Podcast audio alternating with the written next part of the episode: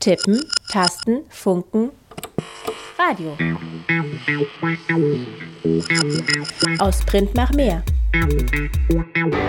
IZ3W on Air. IZ3W? Die nord-süd-politische Zeitschrift IZ3W on Air. On Air. Willkommen alle und schön, dass ihr zuhört. Ich bin Martina und leite euch heute durch die IZ3W Magazinsendung. Aus aktuellem Anlass schauen wir mal wieder auf klimapolitische Debatten.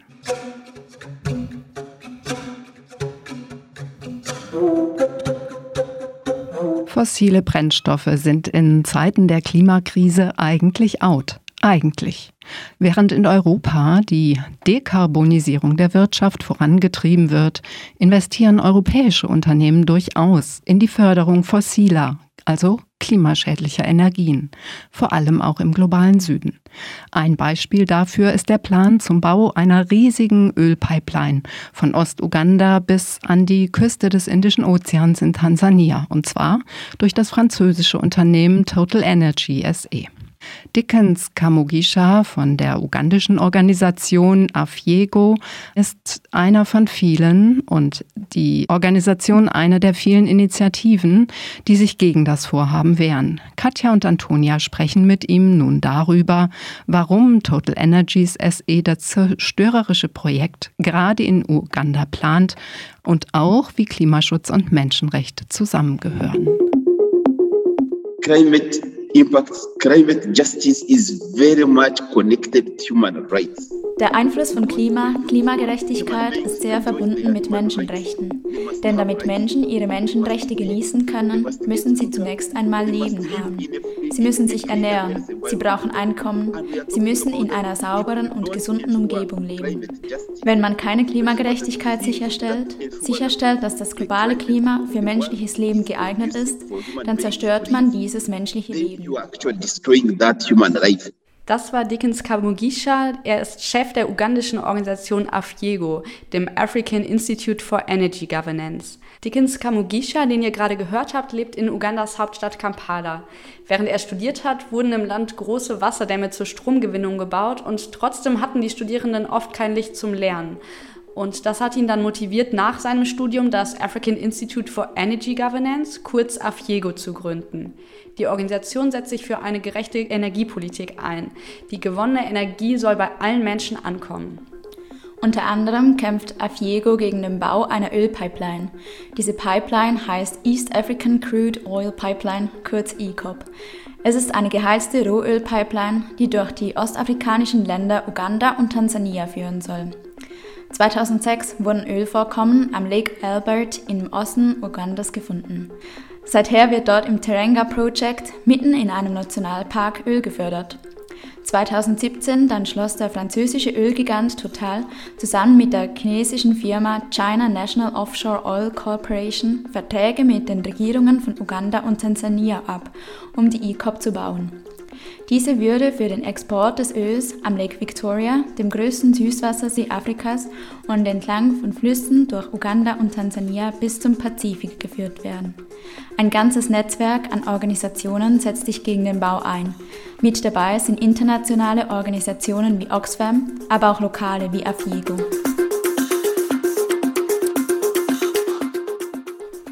Zunächst einmal hat er uns erklärt, warum Afiego den Bau der East African Crude Oil Pipeline verhindern will. Thank you very much. Afiego, since 2006, we've been working, especially in the areas where the oil activities are taking place. Ja, danke schön. Mit Afiego beschäftigen wir uns seit 2006 damit, vor allem in den Gebieten, in denen die Ölaktivitäten stattfinden. Und wir wissen, dass tausende Menschen aus ihren Gemeinden vertrieben wurden. Kinder, Frauen, Ältere, sie wurden alle aus ihren eigenen Gemeinden vertrieben. Wir kennen die große Zahl der geschützten Gebiete, Nationalparks, Wälder, Feuchtgebiete, Wildgehege, in die die Ölaktivitäten eindringen. Als sie mit der Planung von ECOP angefangen haben, haben sie zunächst sogenannte Environmental and Social Assessments, Umwelt- und Sozialbewertungen durchgeführt. Wir haben erwartet, dass die beiden Regierungen und die Ölfirmen, allen voran Total, die ökologischen und sozialen Risiken deutlich einschätzen und Pläne aufstellen, um diese Risiken zu vermindern. Oder wenn die Risiken nicht vermindert werden können, sollten sie das Projekt ganz vermeiden. Or if actually the risks cannot be mitigated, they would actually avoid that project. Indeed, if you look at the ECOP alone from the Tatsächlich zeigen Untersuchungen, dass ECOP alleine über 34 Millionen Kubikmeter CO2 freisetzen würde. Und das zu einer Zeit, in der unser Land bereits viele Probleme hat. Aber es gibt keine Pläne zur Risikominderung. Außerdem kommt dieses Ölprojekt zu einer Zeit, in der die ganze Weltgemeinschaft sich einig ist, dass wir mit diesen fossilen Brennstoffprojekten nicht weitermachen können, die unsere Welt, unsere Region, unser Land zerstören. Deswegen sagen wir, es gibt einfach keinen Grund, dass ECOP weitergeführt werden sollte. Was es noch schlimmer macht, seit 2018 erwerben sie Land für das Projekt. Über 3000 Familien wurden davon abgehalten, ihr Land weiter zu benutzen. Ihnen wurde versprochen, dass sie kompensiert werden. Drei Jahre sind jetzt vergangen und bis heute haben sie keine Kompensation erhalten und sie können ihr Land nicht nutzen. Also zusätzlich zu den ökologischen Herausforderungen werden die Menschen selbst, die in diesen Gebieten leben, schikaniert und missbraucht von denen, die das ECOP-Projekt umsetzen. Unserer Meinung nach gibt es keinen Grund, solch ein Projekt weiterzuführen, das sowohl ökologisch als auch menschenrechtlich bedenklich ist. Deswegen lehnen wir das Projekt ab. In our opinion, there is no reason why you should proceed with a project that has both environmental and human rights challenges. That's why we are opposed to this project. Dickens hat jetzt drei Aspekte angesprochen, die gegen den Bau der Pipeline sprechen. Die Menschen, die Natur und das Klima.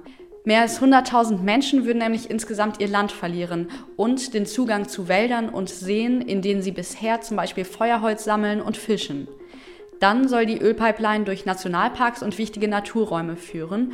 Damit sind das Ökosystem, aber auch vom Aussterben bedrohte Tiere wie die afrikanischen Elefanten und Schimpansen in Gefahr. Und auch die Klimakrise wird natürlich verschärft, wenn weitere Millionen Tonnen Kohlenstoffdioxid ausgestoßen werden, wenn zusätzliches Öl gefördert wird. Was ist der aktuelle Stand des Projekts? Ich erinnere mich, dass ein paar wichtige Verträge im April diesen Jahres unterschrieben wurden. Wo steht das Projekt jetzt? The construction is no, has not yet started and we know der Bau hat noch nicht begonnen und wir wissen, dass diese Verträge nur ein kleiner Teil des Projekts sind. Das Projekt sollte etwa 3,5 Milliarden US-Dollar benötigen. Erst vor kurzem hat die ugandische Regierung dem Parlament mitgeteilt, dass die Kosten gestiegen sind. Es braucht jetzt etwa 5,2 Milliarden US-Dollar. Wir wissen, dass all dieses Geld von ausländischen Banken geliehen wird und wir haben nichts von der Regierung und den Unternehmen darüber gehört, was als Sicherheit für dieses Geld dienen soll. Wir befürchten, dass unsere Staatsschulden in die Höhe schnellen. Und schon jetzt ist unser Schuldenwert fast halb so hoch wie unsere Wirtschaftsleistung in einem Jahr. Und dieses Geld für die ECOP wird dazukommen. Und wie du weißt, sind es nicht diese Firmen, die das Geld zur Verfügung stellen, sondern die Regierung von Uganda müsste dafür bürgen, wer auch immer das Geld geben will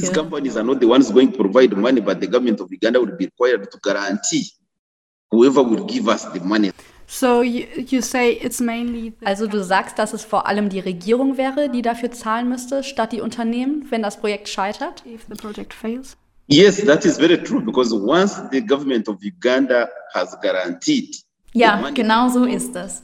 Sobald die Regierung von Uganda für das geliehene Geld gebürgt hat, muss sie als Bürger dafür zahlen. Schon als die Gesellschafter- und Transportverträge unterschrieben wurden, haben die Unternehmen darauf bestanden, dass die ugandische Regierung 150 Millionen US-Dollar zahlt als Versprechen, dass sie bereit sind, dieses Projekt umzusetzen. Weißt du, unser Land ist ein armes Land. Total ist ein sehr reiches Unternehmen. Aber dieses reiche Unternehmen hat darauf bestanden, dass die arme Regierung das arme Land zuerst Geld bereitstellt. Und die Regierung musste beim Parlament um Erlaubnis bitten, um 150 Millionen zu leihen. Es ist jetzt schon klar, dass es Ugandas Problem sein wird, wenn das Projekt scheitert, weil die Regierung für den Kredit bürgt. Und wir wissen, dass es bei diesem Projekt sehr gut möglich ist, dass es scheitert. Man muss nur die schlimmen Umwelt- Und Klimaveränderungen beachten. Es wird die Zeit kommen, zu der jeder sagt, nein, wir können dieses Projekt nicht fortführen, das die ganze Welt umbringt. Also es ist ein sehr großes Risiko und ich denke, dass sich die globale Gemeinschaft darauf verständigen muss, solche Projekte zu vermeiden. Uh, I think the global community needs to come together and agree that you know we must avoid these projects. Global möchte die Stop E-Corp-Kampagne auf das Projekt aufmerksam machen und den Bau verhindern. In dieser Kampagne haben sich lokale Organisationen wie AFIEGO zusammen mit internationalen Organisationen wie zum Beispiel Oxfam zusammengeschlossen. Und diese Kampagne hat schon vor französischen Gerichten und aktuell vor dem ostafrikanischen Gerichtshof gegen Total geklagt. Die Kampagne wirft Total vor, dass sie die Menschenrechte der AnwohnerInnen missachten und Umwelt und Klima gefährden. Stop E-Corp will auch dafür sorgen, dass dem Projekt die Gelder ausgehen. Sie machen Druck auf Banken und Versicherungen, denn ohne Kredite und Versicherungen wird der Bau der Pipeline nicht möglich sein. Als Reaktion darauf haben bereits mehrere Banken und Versicherungen, zum Beispiel Barclay, Credit Suisse und AXA, gesagt, dass sie das Projekt nicht unterstützen werden. In Deutschland sind ähm, die Deutsche Bank und die deutschen Versicherungen Allianz und Munich Re angesprochen. Sie haben sich noch nicht dazu geäußert. UnterstützerInnen können selbst Mails schreiben, um den Druck auf die Finanzorganisationen zu erhöhen. Wie genau das geht, könnt ihr auf www.stopecop.net nachlesen. Dass Total überhaupt die Macht hat, so ein riesiges Projekt in Ostafrika zu planen und die ugandische Regierung dafür bürgen zu lassen, hat auch koloniale Ursachen. Du hast es schon angesprochen und vielleicht kannst du es noch weiter ausführen. Wie beeinflussen diese ungleichen Machtverhältnisse und vielleicht koloniale Kontinuitäten das Projekt?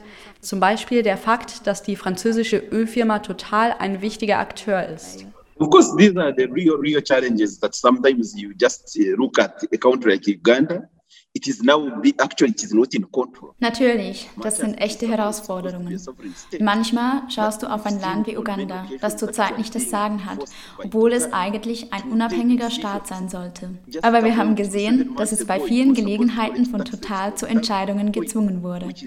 Erst vor sieben Monaten wollte Uganda Steuern eintreiben bei Tullow Oil. Das ist eine irische Ölfirma. Und als es Streitigkeiten gab, hat Total alle Aktivitäten zu E-Corp ausgesetzt. Und innerhalb eines Monats hat die Regierung von Uganda akzeptiert, keine Steuern einzutreiben, sodass Total die Aktivitäten wieder aufnimmt. Zweitens, als sie die Verträge ausgehandelt haben, hat Total die Regierung gezwungen, 150 Millionen US-Dollar zu leihen, damit Total die Verträge unterschreibt. Also die ungleichen Machtverhältnisse sind schon da. Und ich denke, damit unser Land überlebt, unsere Region und die globale Gemeinschaft, muss die globale Gemeinschaft dafür sorgen, dass die Unternehmen aus dem Westen das Richtige tun, auch wenn unsere armen Länder sie nicht regulieren können. Wir wissen sehr wohl, dass diese Unternehmen schlechten Dinge tun, wenn sie hierher kommen. Dinge, die diese Unternehmen im Westen nicht tun können. Sie schätzen die ökologischen und sozialen Risiken schlecht ein. Sie respektieren nicht die Rechte der Gemeinden, denen das Land gehört und die eigentlich kompensiert werden sollen. Aber wir wissen, dass sie in ihren Heimatländern, in denen es starke Regulierungen gibt, die richtigen Dinge tun. Und der Westen nimmt an, dass unsere schwachen Institutionen, unsere korrupten Anführer durchsetzen und sicherstellen können, dass diese Unternehmen hier den guten Praktiken folgen. Can actually enforce and ensure that the companies follow the, the, the good practices welchen Zusammenhang siehst du hier vom Kampf für Klimagerechtigkeit und Menschenrechten? Vielleicht auch am Beispiel von E-Corp. Natürlich wissen wir sehr, sehr gut, dass der Einfluss von Klima, Klimagerechtigkeit sehr verbunden ist mit Menschenrechten. Denn damit Menschen ihre Menschenrechte genießen können, müssen sie zunächst einmal Leben haben. Sie müssen sich ernähren, brauchen Einkommen, sie müssen in einer sauberen und gesunden Umgebung leben. Wenn man keine Klimagerechtigkeit sicherstellt, sicherstellt, dass das globale Klima für menschliches Leben geeignet ist, dann zerstört man dieses menschliche Leben. Es bedeutet, dass Menschen nicht in dieser Welt überleben werden. Selbst die, die überleben würden, würden leiden. Also aus meiner Sicht bedeutet Klimagerechtigkeit, dass man das Ökosystem so erhalten muss, dass es für die jetzigen und die kommenden Generationen überleben kann. Climate justice it means that actually you have to maintain the ecosystem in a manner that it can survive for the current and the future generations. Wenn diese Ölaktivitäten wie ECOP stattfinden, zerstört man einen See wie den Lake Victoria, einen Süßwassersee, der mehr als 20 Millionen Menschen ernährt, in der gesamten Region. Nicht nur in Uganda, sondern in ganz Ostafrika. Man belastet den Lake Albert, durch den der Nil, der längste Fluss Afrikas, fließt, durch ganze elf Länder. Man zerstört den Nationalpark Murchison Falls, der Uganda die höchste Zahl an TouristInnen eingebracht hat. Und der Tourismussektor beschäftigt aktuell mehr als 600.000 Menschen und bringt der Regierung 1,6 Milliarden US-Dollar. Das Geld wird in die Krankenhäuser und Bildung gesteckt. Die Kinder können zur Schule gehen. Menschen haben Zugang zu sauberem Wasser. Und mit ECOP zerstörst du all diese Systeme.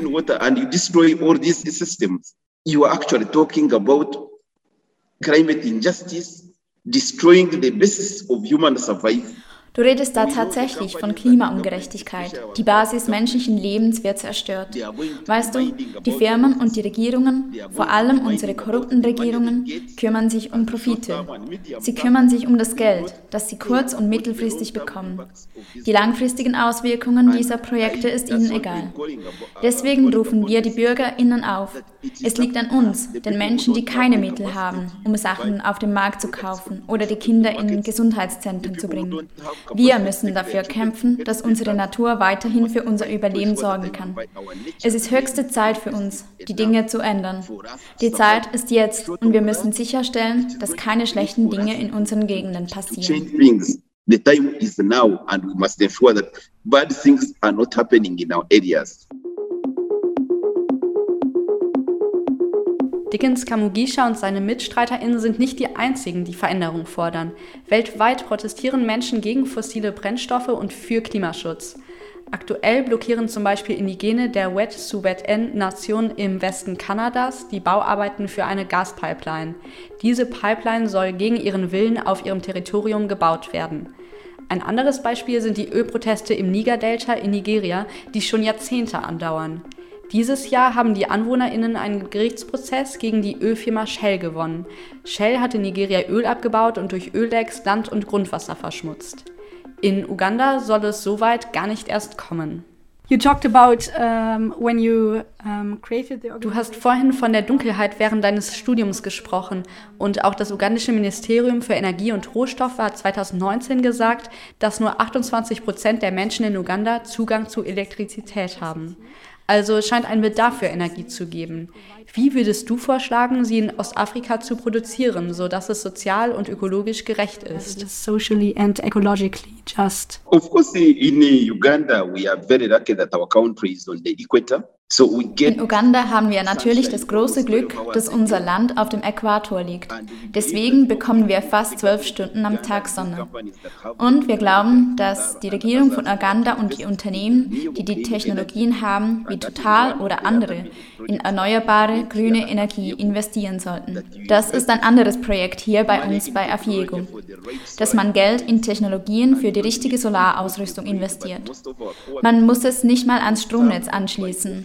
Stattdessen kann man die meisten unserer armen Menschen mit autarken Systemen versorgen. Aktuell produzieren wir 1200 Megawatt für über 40 Millionen UgandaInnen. Und nur gut 20 Prozent der Menschen sind verbunden mit dem Stromnetz. Aber von denen sind immer noch über 90 Prozent von Kohle und Feuerholz aus den Wäldern abhängig, weil sie sich den Strompreis nicht leisten können.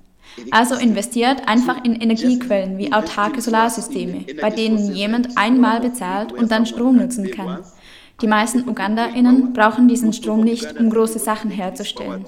Sie nutzen Strom für kleine Sachen, wie Schreiben und Telefone aufladen. Und dieser Strom kann durch Solarsysteme zur Verfügung gestellt werden.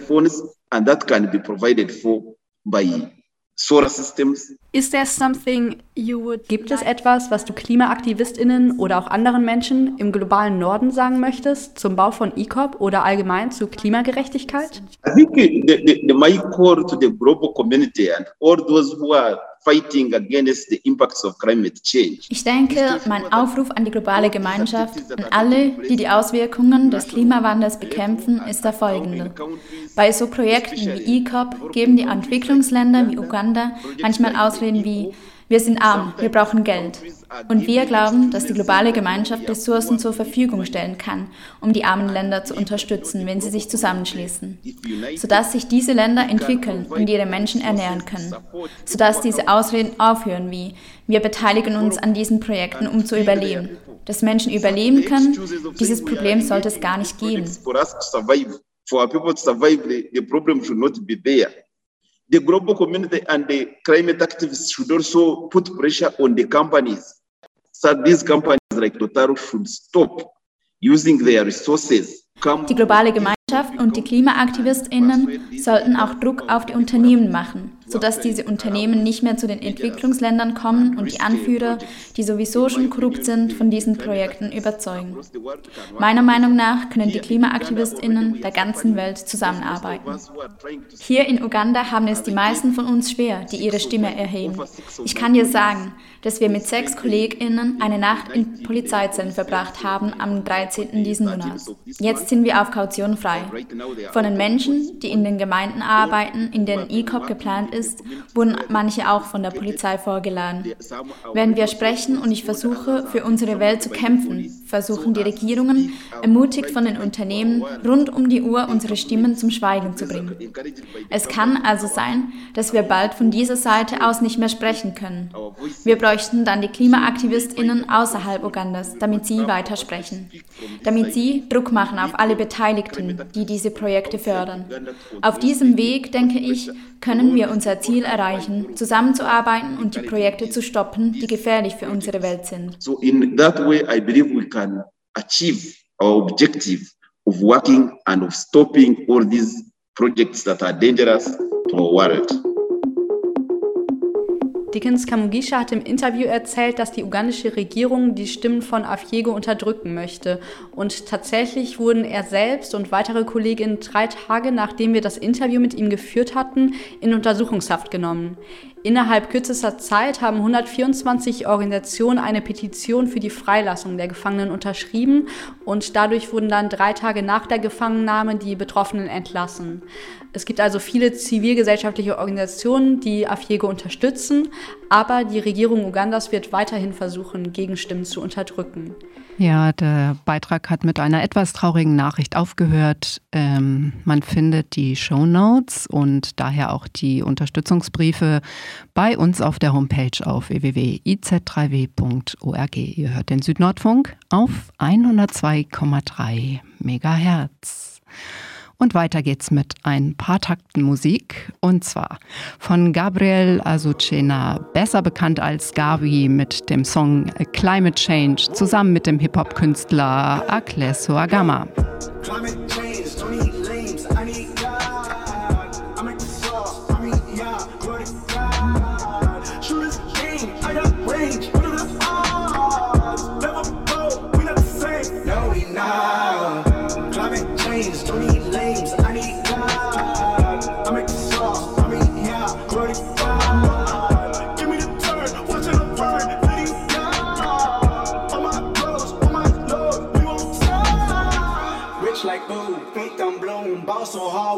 with a fake I shoes. I'm too live, take that dive. Got my runs for Bill LeBron. Yeah, whoa. Climate change, not my fault.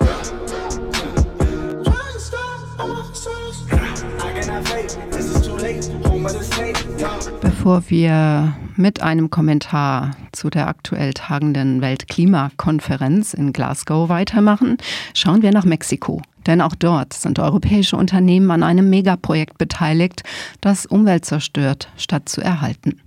Im August dieses Jahres erschien die Recherche Trenmaya Made in Germany, die Deutsche Bahn und der Zug der Zerstörung. Der Bericht thematisiert die Beteiligung deutscher Unternehmen am gleichnamigen Infrastrukturprojekt im Süden Mexikos. Auf rund 1500 Kilometern soll die neue Strecke fünf Bundesstaaten verbinden. Auch deutsches Kapital und deutsche Unternehmen sind in der Planung und den Bau involviert. Der Congreso Nacional Indígena, also der Nationale Kongress der Indigenen, leistet Widerstand gegen das Megaprojekt. Beklagt wird die Zerstörung der Regenwälder Südmexikos, die Missachtung der Rechte der indigenen Bevölkerung, Landnahme und Vertreibung sowie eine zusätzliche Militarisierung der Region. Der Südnordfunk und Radio Dreieckland sprachen mit Vertreterinnen des Congreso Nacional Indígena anlässlich ihres Besuches in Freiburg. Welche Erfahrungen habt ihr bei eurer Reise bisher gemacht? Gibt es irgendwelche Anekdoten vielleicht oder Samenkörner, die ihr mitnehmt, mit nach Hause, mit in eure Gemeinden?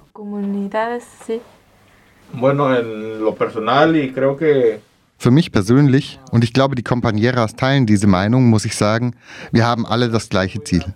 Unsere Kämpfe mögen verschieden sein. Unsere Organisationen mögen verschiedene Namen haben. Die Arbeit mag konkret ganz anders aussehen, aber die Essenz unserer Ideen ist die gleiche, hier wie dort. Wir wollen alle ein anderes System. Der Kapitalismus ist unsere Zielscheibe. Mit euch zu sprechen und zuzuhören, dieser Austausch ist sehr wertvoll für uns. Wir haben sehr viel mitgenommen. Und wir sind sehr dankbar dafür, dass ihr uns so freundlich aufgenommen habt. Estamos muy agradecidos por el recibimiento que nos han dado y todo. Bueno, acerca de la pregunta que comentabas, ¿cuál es el propósito, el, Bezüglich deiner Frage, was wir mitnehmen in unsere Gemeinden, kann ich dir sagen, es ist dieses Samenkorn, das wir an euch gesehen haben. Dort in Mexiko, in den Gemeinden, betrügen sie uns, so wie sie euch hier auch täuschen. Im Fernsehen zeigen sie, wie schön Europa ist. Die andere Seite wird ausgelassen. Und jetzt haben wir das mit eigenen Augen gesehen. Wir haben Europa mit eigenen Händen angefasst und befühlt. Ich kann das nur bestätigen, was der Compañero gesagt hat. Wir kämpfen den gleichen Kampf. Und das ist es, was ich mitnehme, was wir alle mitnehmen, auch für unsere Organisation. Wir verteidigen etwas, das uns sowieso schon gehört und den zukünftigen Generationen. Für die Regierungen auf Bundes-, Landes- oder städtischer Ebene bedeutet Zukunft lediglich Geld. Sie glauben, sie geben den jungen Menschen Zukunft mit Geld, aber das ist nicht wahr. Die Zukunft der ursprünglich indigenen Bevölkerung ist eine saubere Erde, sauberes Wasser, eine saubere Umwelt und saubere Luft. Das gilt hier wie dort, für alle Menschen überall auf der Welt, wo jeder Mensch überall gesund aufwachsen kann. Das ist unser Kampf und es ist auch eurer.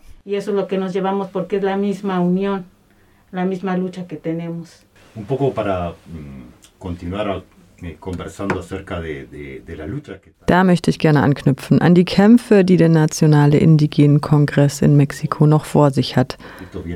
Es wäre für uns interessant zu wissen, was sind heute die wichtigsten Konflikte? Denn ich stelle mir vor, dass diese schon seit Jahrzehnten ausgetragen werden. Und welche sind die betroffenen Regionen und worum geht es in diesen Konflikten?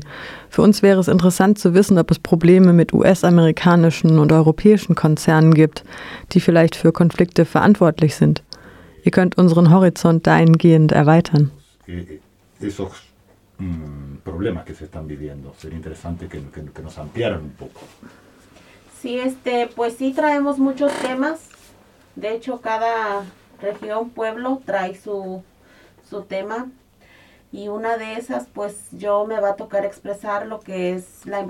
Wir tragen sehr viele Themen mit uns. Jede Gemeinde, jede Ortschaft, jede Region hat ihr Thema. Ein großes Problem ist die Invasion der Avocado in unserem Territorium. Die Avocado hat einen großen Marktwert und sie lässt uns leiden.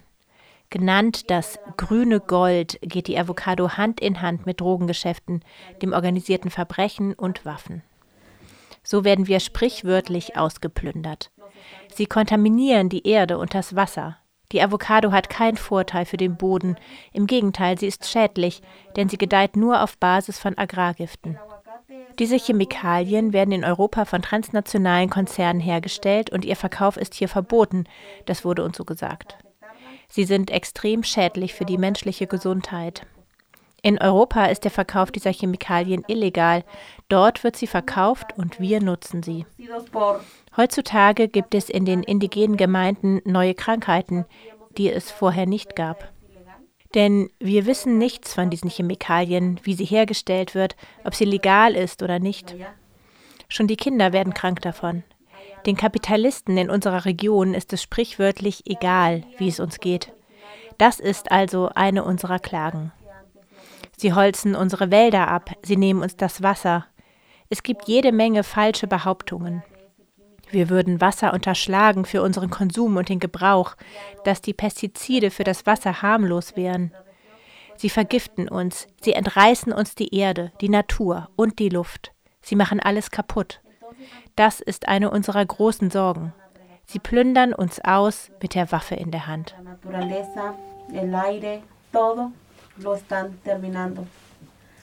Entonces esa es una de las gran preocupación y de que también nos estén este, despojando con armas en la mano. Bueno, pues sí, como comentaba la compañera, pues muchos problemas en los pueblos de México, pueblos indígenas, pueblos originarios. Äh, Wie die Compañera bereits sagte, die ursprüngliche indigene Bevölkerung Mexikos hat viele Probleme. Die Front zur Verteidigung der Erde und des Wassers bearbeitet auch ein Problem, das alle wohl schon kennen. Das ist das Wärmekraftwerk in Morelos. Deswegen heißt das Projekt PIN, Integrales Projekt Morelos, Puebla und Tlaxcala. Der Leitungsverlauf ist sehr lang.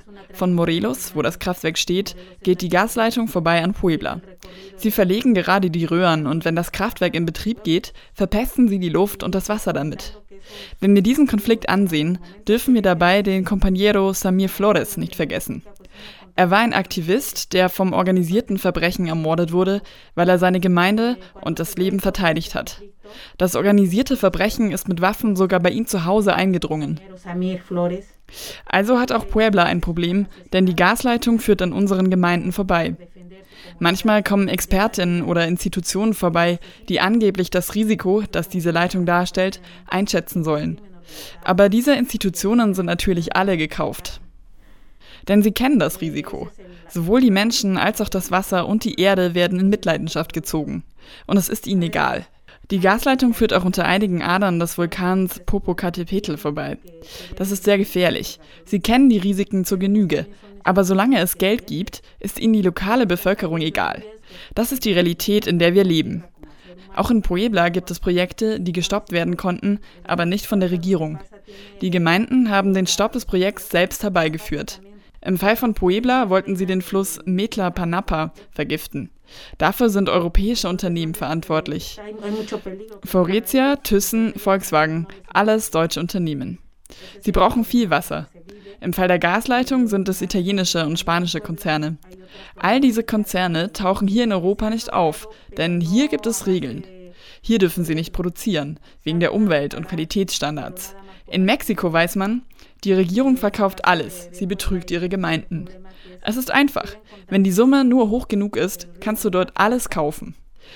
Diese Problematik also sehen wir in Puebla und auch andernorts, auch wenn die Gemeinden das eine oder andere Projekt stoppen konnten. Und sie haben es selbst geschafft, denn auf die Regierung ist kein Verlass. Die Regierung will alles zu Geld machen.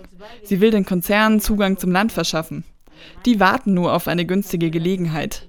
Und die Polizei schüchtert uns ein. Die Nationalgarde dreht ihre Runden. Sie belästigen die Leute, pöbeln, zetteln Schlägereien an. Wer sich wehrt, wird angezeigt. Aber das macht uns nur stärker. Die Wut gibt uns den Mut zum Widerstand. Ein anderes Problem, aber da sprechen wir ein andermal drüber, hat mit dem französischen Unternehmen Bonafont zu tun. Die Bevölkerung konnte dieses Projekt schon stoppen. Die Frauen und Männer haben das eingenommen, was jetzt Haus der Völker, Casa de los Pueblos heißt. Dort machen sie Workshops. Aber auch dort gibt es Einschüchterungsversuche. Das Haus liegt gegenüber der Bundesstraße und dort fährt die Polizei mehrmals täglich vorbei. Sie dreht dort ihre Runden, hält, macht Fotos und Videos von den Leuten. Das ist ein großes Risiko für die Frauen, die das Haus 24 Stunden am Tag bewachen. Es ist ja noch ein zartes Pflänzchen, dieses Haus, sozusagen ein Setzling. Obwohl das Haus für die indigene Bevölkerung da ist und das Projekt gestoppt werden konnte, ist das Unternehmen französisch. Wie viele Liter Wasser hat Danone uns schon weggenommen? Zu viele. Sie haben in drei Schichten gearbeitet, morgens, mittags, abends. Sie haben so viele Liter Wasser aus dem Boden geholt, dass ein Anhänger nach dem anderen vollgetankt vorbeifuhr. Dort sind zwei Institutionen in der Verantwortung, eine auf Bundes-, eine auf Landesebene. Die eine ist die Nationale Wasserkommission, CONAGUA. Sie bestimmt über das Wasser. Sie muss regulieren, wer wie viel davon aus dem Boden holen darf, aber das hat sie nicht getan. Die andere, Selmanat, ist eigentlich dafür verantwortlich, dass die Flüsse und das Wasser nicht verschmutzt werden. Aber diese Institutionen sind alle gekauft. Sie spielen der Regierung und den Konzernen in die Hände. Sie sind auf ihrer Seite. An anderer Stelle, wenn wir nach Frankreich reisen, werden wir Danone anklagen. Sie holen auch dort in Frankreich viel Wasser aus dem Boden. Wir sind ja gerade bei euch im freien Radio und wir sprechen über all diese Missstände, natürlich auch in unseren eigenen freien Radios.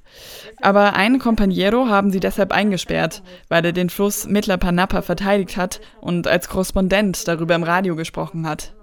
Am 24. Januar 2020 haben sie ihn verhaftet und am 29. Januar wurde er wieder freigelassen aber nur auf Druck der Organisationen in Puebla, des CNI und der zapatistischen Armee EZLN. Jetzt ist er wieder auf freiem Fuß, nachdem er eine Woche im Gefängnis verbracht hat, aber er ist nicht komplett frei, denn er muss sich alle 15 Tage bei der Staatsanwaltschaft melden und unterschreiben. Morgen, am 11. Oktober, zum Beispiel, muss er um 10 Uhr morgens wieder vorstellig werden. Und das bereitet uns hier natürlich Sorgen. Denn er war im Kampf gegen Bonafont beteiligt und er kann ja jederzeit wieder angeklagt werden. Das Radio war auch Einschüchterungsversuchen der Regierung ausgesetzt, weil es darüber berichtet hat. Dieser Companiero wollte eigentlich mitkommen auf die Reise nach Europa. An jedem Tag, an dem er unterschreiben muss, schleicht jemand von der Staatsanwaltschaft um sein Haus, um ihn zu erwischen, wie er einmal vielleicht nicht unterschreibt, um wieder einen Vorwand zu haben, ihn zu verhaften. Und was haben sie ihm vorgeworfen? Er hatte Molotow-Cocktails auf einen staatlichen LKW geworfen, Straßen blockiert und die Kommunikationswege an einem Flughafen gestört. Das ist seine Anklage. Sie haben nichts gefunden, was dies beweist, und trotzdem haben sie ihn und schikanieren ihn mit all diesen Maßnahmen. Wenn er nicht vorstellig wird, schicken sie ihn zum Richter. Dort musst du dich innerhalb von zwei Monaten melden. Am Ende der Rechnung ist er nicht frei, denn er kann nicht weg. Das sind unsere derzeitigen Kämpfe. Wenn einer davon gewonnen ist, dann ist es der Verdienst von uns indigenen Völkern und von allen Leuten, die sich dagegen wehren, dass uns diese transnationalen Konzerne aufgezwungen werden. Wir kennen die Risiken unseres Aktivismus.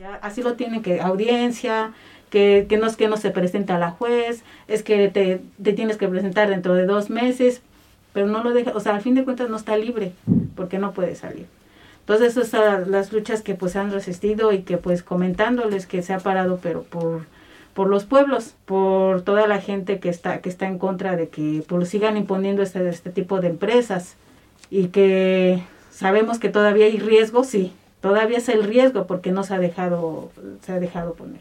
Eh, Die Probleme in meiner Gemeinde sind, so wie in vielen anderen Gemeinden des Landes auch, landwirtschaftlicher Natur. Wir haben 2009 nach einer großen Vollversammlung die Entscheidung getroffen, ungefähr 1200 Hektar Land wieder zurückzugewinnen. Dieses Land war zuvor vom organisierten Verbrechen, das gemeinsame Sache mit der schlechten Regierung macht, überfallen worden. Warum? In dieser Gegend hat die Regierung zusammen mit dem organisierten Verbrechen den Plan gehegt, einen Hafen zu bauen. Warum ein Hafen? Meine Gemeinde ist sehr reich an Mineralien. Wir hatten schon eine Zusage der Regierung, dass die Probleme zu dem und dem Datum gelöst sein sollten. Aber das Problem besteht schon seit 1965. Ja, wir werden das Problem lösen, sagte uns die Regierung immer und immer wieder, und das seit Jahrzehnten. Passiert ist nichts. Die Gemeinde wurde des Wartens müde und hat die Initiative ergriffen. Aber seit dem 29. Juni 2009 sind wir auf eine sehr große Herausforderung gestoßen. Seitdem haben wir 35 Compañeros verloren. Es hat uns 35 Menschenleben gekostet und sechs sind bis heute verschwunden. Das ist der Preis für die Wiedereroberung des Landes. Das organisierte Verbrechen hat uns angegriffen. Wir sehen ja die Zahlen der Toten. Die meisten von ihnen waren führende Persönlichkeiten in ihren Gemeinden. 2014 beschließt die Vollversammlung der Gemeinde, das Drogenkartell, Narcotrafico, das in der Gegend agierte, zu vertreiben.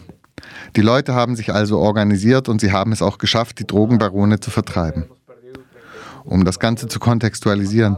Wir haben unsere eigenen Bräuche und Sitten, unsere eigene Art der Selbstverwaltung. Ein Teil davon ist in Fragen der Sicherheit unsere gemeinschaftliche Wache. Das sind Leute aus den Gemeinden selbst. Meine Gemeinde hat 24 Örtlichkeiten, in jeder gibt es eben zuständige Polizistinnen und kommunale Wachen, so nennen wir das. Zusammen mit diesen Wachen also konnten wir die Drogenkartelle konfrontieren. Wir sind nicht auf Vergeltung aus, denn sie haben hochspezialisierte Waffen und wir haben nur Jagdgewehre. Aber es ist uns dank all der Organisation geglückt, sie zu vertreiben. An diesem Datum gab es also die meisten Konfrontationen. Reginaldo Rodriguez Flores, der damals Kommandant war, verlor dabei sein Leben. Seitdem wir das organisierte Verbrechen vertrieben haben und bis heute haben wir keine Kriminalität mehr. Also wirklich wörtlich, null Delikte. Es gibt keine Entführungen, keinen Raub, keinen gewaltsamen Tod. Wir haben die Exekutive selbst in die Hand genommen, weil die Regierung ineffizient, wirkungslos und mangelhaft ist. Sie war nicht in der Lage, Maßnahmen zu ergreifen, die unsere Sicherheit garantieren. Also kümmern wir uns selbst um unsere Sicherheit. Und jetzt, die Rolle, die die kommunale oder gemeinschaftliche Wache einnimmt, basiert auf den Erfahrungen der Vergangenheit.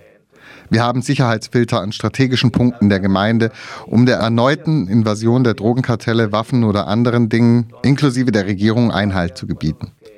Das sind die Funktionen, zu denen die kommunalen Wachen verpflichtet sind. Sie checken, ob in einer Ortschaft etwas passiert ist oder ob alles in Ordnung ist. In Sachen Sicherheit geht es uns gerade sehr gut. Aber die Regierung macht weiter mit der Plünderung des Landes. Wir haben Verfassungsbeschwerde beim obersten Gerichtshof des Staates Mexiko eingereicht und fordern, unseren Fall zu bearbeiten. Denn die Korruption der anderen Richter war auffällig. Sie haben uns nur korrupte Richter zugeteilt, die nicht zu unseren Gunsten entschieden haben. Obwohl es technische Fehler gab, die bewiesen waren, wurde nicht recht gesprochen. Es war sehr offensichtlich, dass die Richter alle gekauft waren. Unser Prozess im Agrargericht hatte die Nummer 37 oder 38, ich erinnere mich nicht mehr genau. Das war in Colima im Westen Mexikos. Wir organisieren jetzt Demonstrationen, um beim obersten Gerichtshof Druck zu machen, damit sie unseren Fall bearbeiten und zu unseren Gunsten entscheiden. Ein Teil unserer Gemeinden ist bereit, um ihr Land zu kämpfen. Sie wollen nicht einen Meter den Kartellen überlassen. Denn wir wissen mit Sicherheit, es ist unseres und wir verteidigen es. Wenn sie den Prozess auch noch gewinnen, heißt das, dass sie die Mutter Erde zerstören. Sie wollen die Berge zerstören, in denen wir leben, aus denen wir das Wasser holen, das wir trinken, wo wir unsere kleinen Anpflanzungen haben. Die Leute sind bereit zu kämpfen. Wir überlassen unser Land nicht der schlechten Regierung.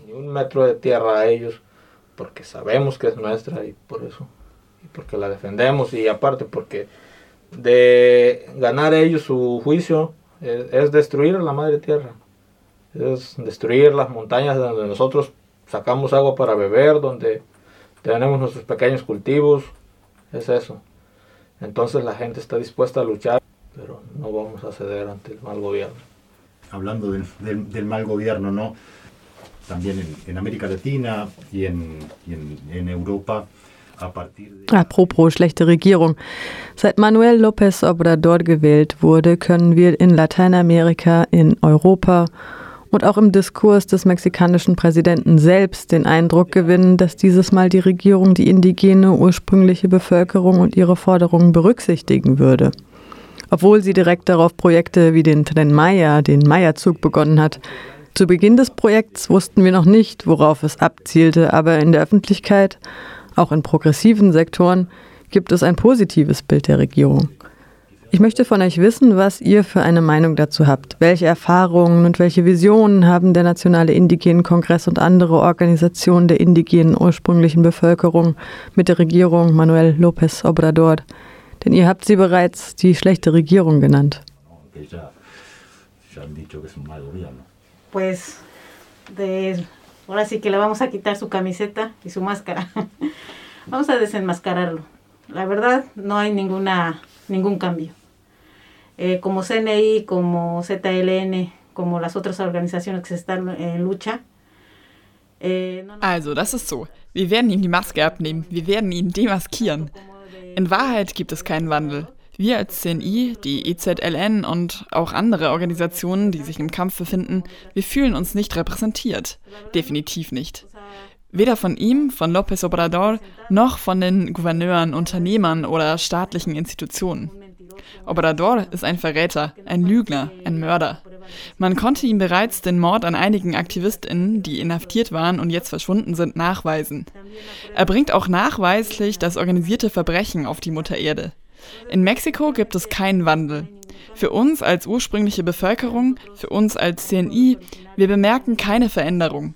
Wir leben unser Leben nach unseren Traditionen, nach unseren Bräuchen und Sitten. Unser Leben ist wichtiger, als dass wir uns mit einer Person wie ihm einlassen würden. Wie die Compañera kommentiert hat, seit dem Regierungswechsel hat sich nichts geändert. Die neue angebliche Regierung ist wie alle anderen zuvor auch, nur vielleicht im neuen Kleid. Das Thema des Zugs, den wir den fälschlicherweise sogenannten Tren Maya nennen, weil er weil er nichts mit den Maya zu tun hat.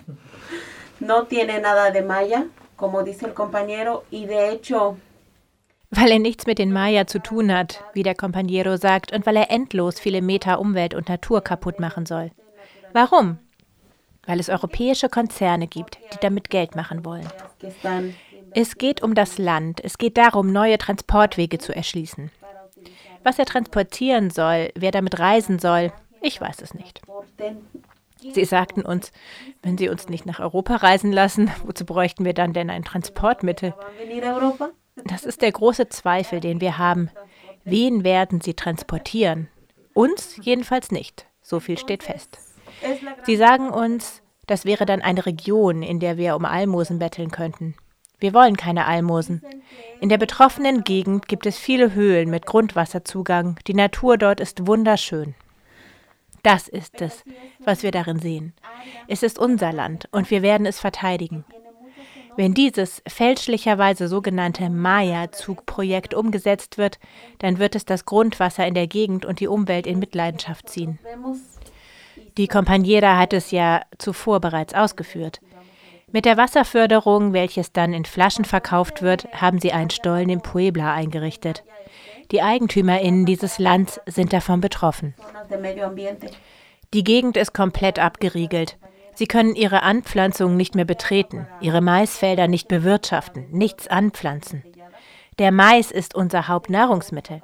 Ohne Mais sind wir nichts. Wie viele Menschen im Puebla haben sie enteignet? Sie stehen ohne alles da, ohne Mais, ohne Früchte, ohne Gemüse.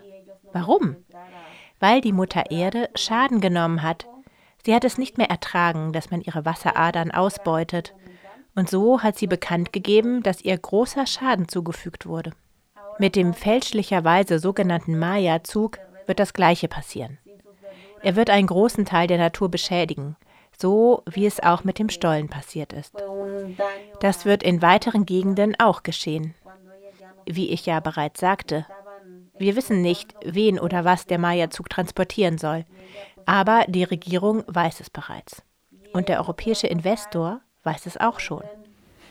Sie sagen, wir wollen die sogenannte Aufwertung unserer Region, die der Maya-Zug bringen würde, blockieren.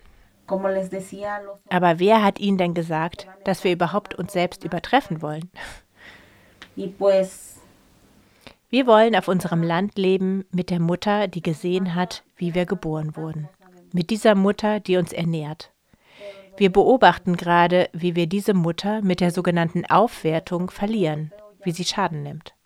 Und das wollen wir verhindern. Wir kamen hierher nach Europa, um das Europa von unten kennenzulernen, um die Stimme zu erheben, um uns zu vernetzen, uns zu verbrüdern und zu verschwestern, denn gemeinsam sind wir stärker.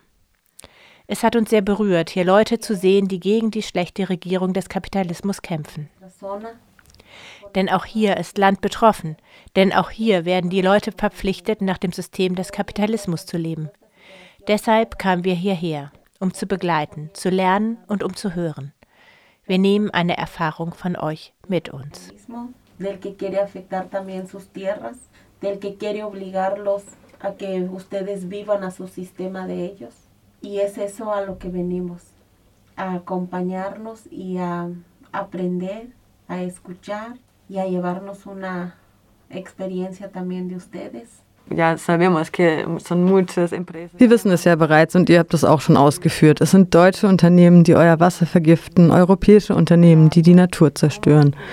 Wie können wir hier mit euch Solidarität zeigen? Solidaridad con ustedes. Cuando tengan la oportunidad otra vez de hacer sus manifestaciones. Wenn ihr wieder die Möglichkeit habt und Demos organisiert, dann lassen wir euch gerne die Namen von Unternehmen da. Das erscheint uns zweckmäßig und effizient, denn die könnt ihr dann erwähnen. Dieses Unternehmen XY richtet Schaden an und es gibt Völker, die dagegen Widerstand leisten. Denn hier ist der Verkauf verboten und dort verkaufen sie es. Das kann ein großer Vorteil sein. Was ich auch noch erwähnen wollte, ist, dass wir als nationaler Indigenenkongress von dem zapatistischen Compañeros eingeladen wurden, sie bei ihrer Reise für das Leben zu begleiten. Diese Reise bedeutet, ein Samenkorn zu säen und eines mitzunehmen. Wie wir auch bei vorherigen Gelegenheiten schon erwähnten, wir glauben, Europa hat gezeigt, dass es Samenkörner von den zapatistischen Kompass empfangen hat. Und sie haben sie eingepflanzt. Auch wir als CNI werden unsere Samenkörner einpflanzen auf dem Land, das wir verteidigen. Sie werden gegossen, gehegt und gepflegt. También nosotros tenemos nuestras semillas y también están siendo cuidadas y regadas por agua y sembradas en tierra, que es lo que estamos defendiendo. Vielen, vielen Dank, dass ihr bei uns wart. Wir hoffen sehr, euch wiederzusehen, an diesem Ort oder woanders, um eure Kämpfe weiterzutragen. Pues igualmente gracias por la, la invitación y pues que esta Auch von meiner Seite bedanke ich mich für die Einladung. Wir haben euch diese Worte gebracht, damit sie veröffentlicht und verbreitet werden. Wir werden unsere Erfahrungen, die wir mit euch als Personen und mit euren Kämpfen gemacht haben, auch weitertragen. Das hier wird nicht vergessen werden. Nein, es geht weiter. Wir kommen nicht nur schnell vorbei und sind dann wieder weg, wie ich anfangs sagte. Wir schaffen etwas Nachhaltiges. Diese Organisation ist groß, sie ist global. Dieses große Monster, diese schlechte Regierung wird uns verschlingen. Aber wir werden eher mit ihm fertig. Danke für die Einladung.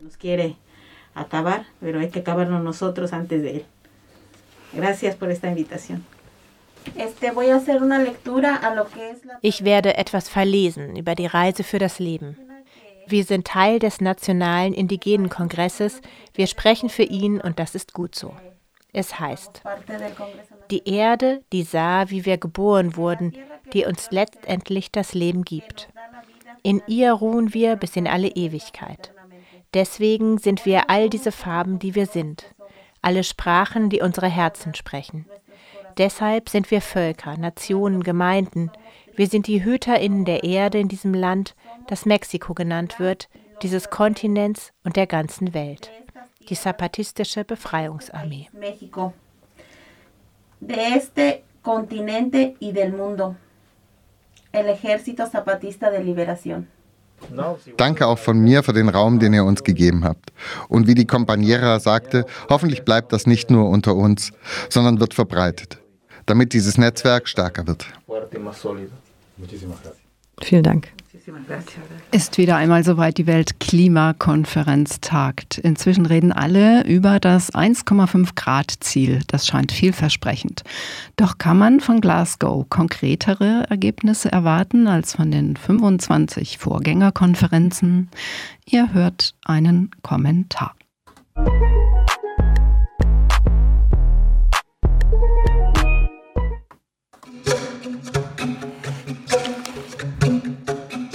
Schon in Kopenhagen forderten vor allem die Inselstaaten 1.5 to stay alive, 1,5 Grad, damit wir überleben können. Das war 2009. Was hat sich seither getan? Nun, die Berechnungen und Vorhersagen führender Klimaforscherinnen, die eine Erwärmung des Planeten, Stürme, Fluten, Hurricanes, Dürren, Gletscherschmelzen und Hochwasser vorhersagen, sind jetzt noch besser untermauert und der Klimawandel ist seit der Flutkatastrophe für viele gefühlt auch in Deutschland angekommen. Fast alle wissen jetzt, um das Klima zu retten, müssen die globalen CO2-Emissionen bis 2030 halbiert werden.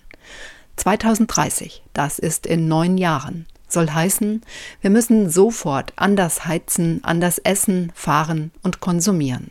Soweit, so bekannt. Passiert das nicht, können Kippelemente im Klimasystem ausgelöst werden, deren Folgen unkalkulierbar sind. Dieser Tage verhandeln 198 Mitgliedstaaten des Pariser Klimaabkommens in Glasgow wieder über das Wie des Klimaschutzes. Es gibt kaum Anlass zu einer positiven Prognose. Wenn alle Länder das tun, was sie bisher versprochen haben, dann wird es 2,7 Grad wärmer als in der vorindustriellen Zeit. Das zeigt die jüngste Bilanz des UN-Umweltprogramms. Es sind vor allem die G20-Staaten, die die Macht und auch die Mittel hätten, das Ruder rumzureißen. Denn sie stoßen mehr als drei Viertel der globalen Emissionen aus. Doch statt eines starken Signals, das von dem G20-Treffen Ende Oktober in Rom kurz vor dem Start der Weltklimakonferenz erwartet wurde, gab es nichts als Worte. Das 1,5 Grad Ziel wolle man grundsätzlich beibehalten. Nur wie und bis wann, das bleibt völlig offen. Kein Fahrplan, keine Hilfe für die Länder, die schon jetzt massiv Schäden erleiden. Also ein Auf der Stelle treten. Es wurde lediglich verhindert, rhetorisch nicht hinter die bisherigen Beschlüsse zurückzufallen. China bleibt dabei, das Maximum seiner CO2-Emissionen im Jahre 2030 überhaupt erst zu erreichen. Australien hat seine Klimaziele gar wieder zurückgenommen. Brasilien, Mexiko und Russland haben neue Ziele formuliert, die keine Besserung oder gar eine Verschlechterung zu den alten Zielen darstellen. Mal wieder steht also die Frage im Raum, was bringt der Weltklimagipfel, nachdem die letzten 25 Gipfeltreffen dieser Art keine rettende Wende bei den Emissionen gebracht haben? Gut, bislang wurde meist von 2 Grad Erderwärmung gesprochen, die nicht überschritten werden sollten. Der diskursive Sieg des 1,5 Grad Ziels im Bewusstsein der Politik hat nur bisher leider keinen Einfluss auf die realen Emissionen. Laut dem Umweltprogramm der Vereinten Nationen müssten die bisher gemachten Ankündigungen von 2030 siebenmal höher sein als bisher, um den Temperaturanstieg bis Ende des Jahrhunderts auf 1,5 Grad zu begrenzen. Die 26. Weltklimakonferenz endet in zehn Tagen. Weder Putin noch Xi Jinping kommen nach Glasgow. Dass China und Russland sich daraus halten, ist kein gutes Zeichen, auch wenn die USA wieder an Bord sind. Aber auch Deutschland hinkt weit hinter den Möglichkeiten her. Laut Umweltbundesamt liegen allein die umweltschädlichen Subventionen in Deutschland bei 65 Milliarden Euro, zumindest 2018. Und seitdem sind sie auch nicht gesunken. Das Race to Zero, also das Sicherstellen des globalen Netto-Null-Emissionsziels in der Mitte des Jahrhunderts, ist mit der Förderung von Kohle und Öl, von Flugverkehr und Kfz nicht zu haben. In Nordrhein-Westfalen stehen derzeit die Abrissbagger vor dem Dorf Lützerath. Das Dorf soll weichen, damit der Energiekonzern RWE den Kohletageabbau Garzweiler 2 vergrößern kann. RWE argumentiert, der Tagebau müsse bis zum Kohleausstieg wachsen. Das macht klimapolitisch keinen Sinn. In Glasgow wird verhandelt, in Lützerath werden die Fakten geschaffen. Nun wurde die Räumung allerdings vertagt. Dank eines Gerichtsentscheids haben die Aktivistinnen Aufschub bekommen. Eigentlich kann sie niemand mehr hören, die mahnenden Hinweise, dass die Menschen jener Länder, die am wenigsten zur Erderwärmung beitragen, am meisten unter den Folgen des Klimawandels leiden. Bei aller Facelifting-Rhetorik der Klimadiplomatie in Glasgow gilt aber, der Weltklimagipfel ist der Ort, an dem sich gerade auch zivile Organisationen aus dem globalen Süden mit ihren Sorgen Öffentlichkeit verschaffen. Sie zeigen unermüdlich die Schäden und Verluste auf, die schon jetzt durch den Klimawandel entstanden sind. Die Klimaforscherin Friederike Otto sagte jüngst, die Schäden und Verluste werden auch schon bei 1,5 Grad Erwärmung weiter zunehmen. Aus diesem Grund haben sich über 300 zivilgesellschaftliche Organisationen in einem offenen Brief an den Präsidenten der COP26 gewandt und an die Staats- und Regierungschefs. Sie fordern, dass Industrieländer sowie stark emittierende Schwellenländer eine Verpflichtung eingehen. Sie sollen Finanzmittel für klimabedingte Schäden und Verluste bereitstellen. Der offene Brief ist unterstützenswert, keine Frage. Er signalisiert aber auch das bisherige Versagen. Auf der Weltklimakonferenz, das ist zumindest zu befürchten, wird keine einzige Klimakatastrophe verhindert, sondern im Nachhinein verhandelt, wer für die Schäden aufkommt. Das alles sind keine guten Nachrichten. Eine dauerhafte Dekarbonisierung der Wirtschaft wird nicht erreicht, indem man weiter über ein 1,5 Grad Ziel redet und kaum was dafür tut. Klimaschutz muss erkämpft werden oder er findet nicht statt.